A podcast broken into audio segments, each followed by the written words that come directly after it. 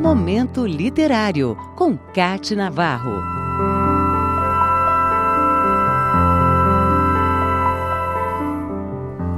Um poeta que viveu pouco deixou apenas uma obra publicada e foi impedido pela família de trilhar o caminho da literatura no Brasil.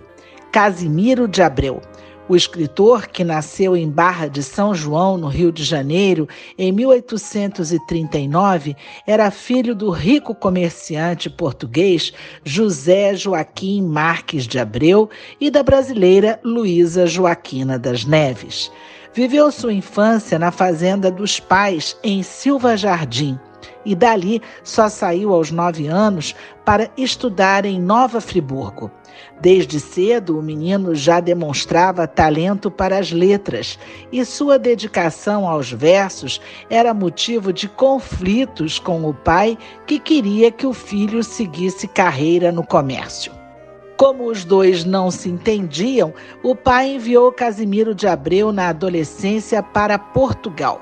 O objetivo é que o rapaz se dedicasse ao curso de prática comercial em Lisboa desistisse da literatura e voltasse para o Brasil já para administrar os negócios da família.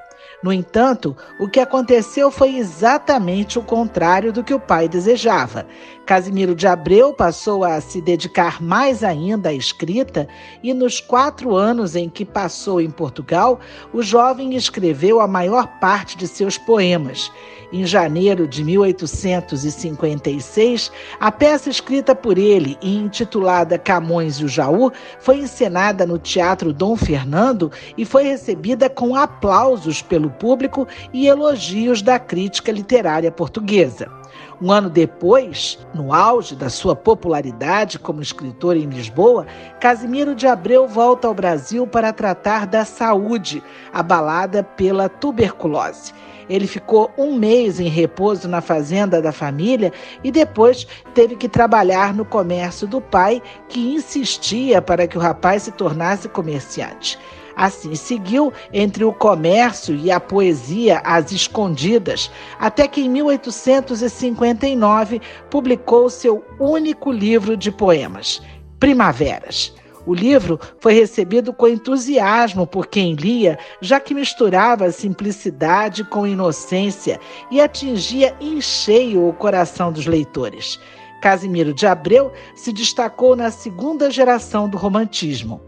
Depois da morte do pai, ele volta para o Rio de Janeiro e sonha com uma nova vida ao lado da mãe, da irmã e de Joaquina Alvarenga, de quem ficou noivo em 1860.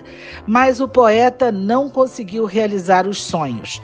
Os sintomas da tuberculose se agravaram e ele morre em 1860, aos 21 anos super jovem, deixou uma legião de fãs de seus poemas que se tornaram populares, como é o caso de Meus Oito Anos, em que ele descreve a saudade da infância. É com a leitura deste poema que eu termino o momento literário de hoje. Meus Oito Anos. Oh, que saudades que tenho da aurora da minha vida, da minha infância querida que os anos não trazem mais. Que amor, que sonhos, que flores, naquelas tardes fagueiras, à sombra das bananeiras, debaixo dos laranjais. Como são belos os dias do despontar da existência.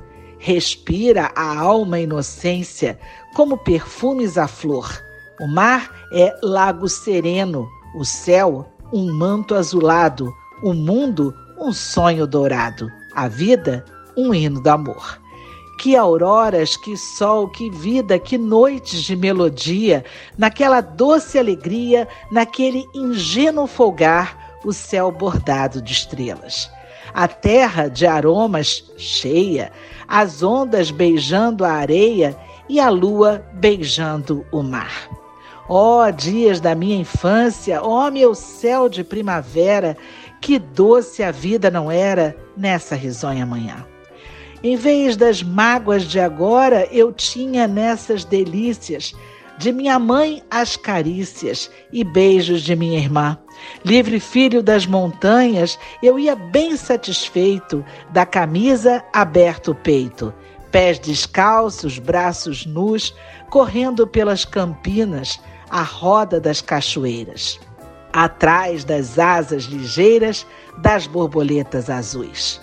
Naqueles tempos ditosos, ia colher as pitangas, trepava a tirar as mangas, brincava à beira-mar, rezava as ave-marias, achava o céu sempre lindo, adormecia sorrindo e despertava a cantar. Ah, que saudades que tenho da aurora da minha vida, da minha infância querida que os anos não trazem mais. Que amor, que sonhos, que flores, naquelas tardes fagueiras, à sombra das bananeiras, debaixo dos laranjais. Momento Literário, com Cate Navarro.